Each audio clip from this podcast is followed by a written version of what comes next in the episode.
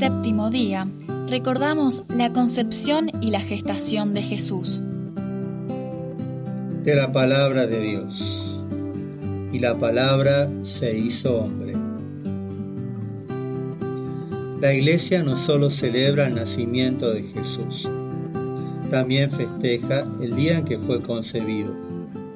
Eso ocurre cada 25 de marzo, que es el día de la encarnación del Hijo de Dios en el seno de María, cuando el mismo Hijo de Dios se hizo un embrión en el cuerpo de una mujer. Nosotros podemos celebrarlo hoy.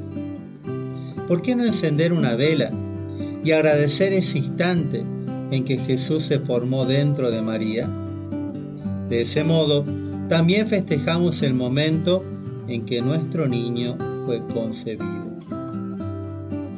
A Jesús, que acaba de ser concebido en el seno de María, podemos pedirle que se una a cada niño y lo acompañe en ese lento y largo desarrollo que tendrá que vivir antes de nacer. Jesús vivió como un embrión y fue creciendo poco a poco dentro de María. Vivió la oscuridad de esos nueve meses y recibía el cariño que le hacía llegar María desde su corazón de madre.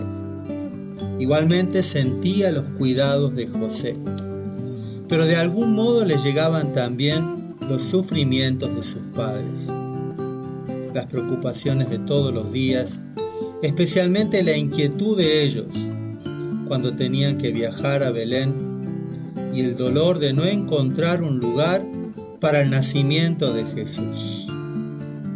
Él era el Hijo de Dios, pero como ser humano también recibía el impacto de esas angustias, cansancios o inquietudes de su familia. Por eso podemos pedirle que ayude a nuestro niño para que no lo perjudiquen todas las tensiones, miedos, preocupaciones y malos momentos que vivan sus padres. Jesús también nació, vive ese desarraigo de tener que salir del calor y la protección del cuerpo de su madre. Por eso podemos pedirle que ayude a nuestro niño en el momento del parto, que lo acompañe y lo fortalezca en ese paso tan importante. Oración.